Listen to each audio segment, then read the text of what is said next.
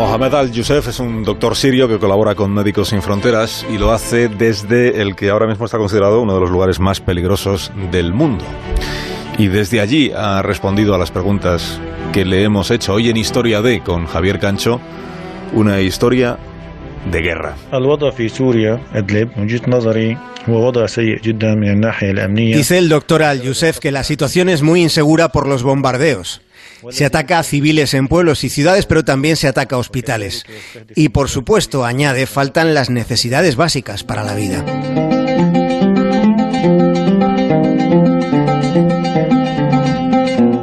En Siria ya dura más de ocho años y en la provincia de Idlib, al noroeste del país, los ataques aéreos se han intensificado en los últimos meses. Durante este 2019 en Idlib han aumentado los muertos, heridos y desplazados. En poco tiempo han ido llegando cientos de miles de personas que están viviendo en condiciones terribles viviendo debajo de los olivos, sin agua limpia, con riesgo considerable a la propagación de enfermedades por la inevitable falta de higiene. Hay niños desnutridos por todas partes. Y a todo ese horizonte hay que añadir el miedo.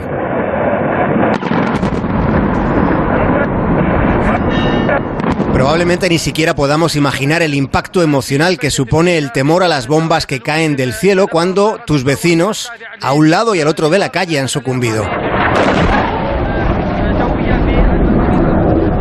Después de ocho años hay lugares en Siria donde últimamente esas detonaciones han aumentado. Llegan avalanchas de heridos por bombas a lugares que aquí con nuestra mirada nunca pensaríamos que son hospitales. En Siria hay personas que en situación de máximo riesgo y enorme desgaste mantienen su compromiso e integridad respecto a los demás.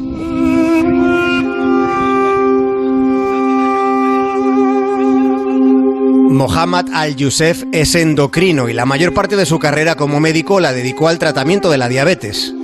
Pero hace 10 años fue sometido a un trasplante de riñón y no mucho después de su trasplante comenzó la guerra civil en su país. Y una guerra siempre lo cambia todo. Antes en Siria el tratamiento de los trasplantados estaba normalizado, había hospitales y medicamentos gratuitos. Pero en el año 2011 la guerra comenzó y dependiendo de dónde vivieras, al margen de lo que pensaras, podías ser arrestado o asesinado. Daba igual que estuvieras camino del hospital porque tenías un riñón trasplantado.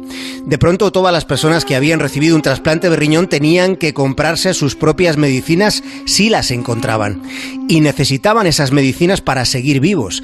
Después de un trasplante, los pacientes deben tomar inmunodepresores durante el resto de su existencia para que el cuerpo no rechace el nuevo órgano. Por eso en 2014 el doctor Al-Youssef decidió contactar con Médicos Sin Fronteras. Conocía la situación de 22 trasplantados que no podían pagar los fármacos que precisaban para seguir viviendo. Médicos Sin Fronteras encontró la forma de hacer llegar la medicina a esas personas en situación de máxima vulnerabilidad y se corrió la voz en medio de la guerra. Y otros trasplantados en otros lugares de Siria buscaron la ayuda del doctor Al-Youssef. Ahora mismo, ese médico supervisa la situación de más de 100 trasplantados al norte del país. Son personas que dependen de su compromiso, de su entrega. Al-Youssef cuenta que se siente satisfecho de ser útil a personas que viven al límite. Aunque un desafío tan grande en medio de la guerra después de tantos años también le ha dejado agotado. Querría entregar tanta responsabilidad en algún momento, aunque en el fondo sabe que seguirá adelante.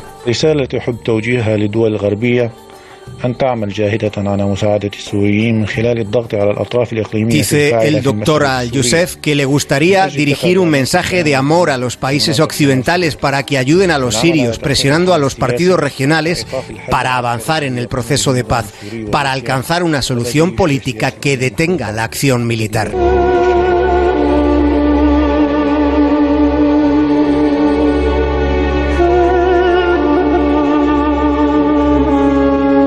Más de uno en Onda Cero.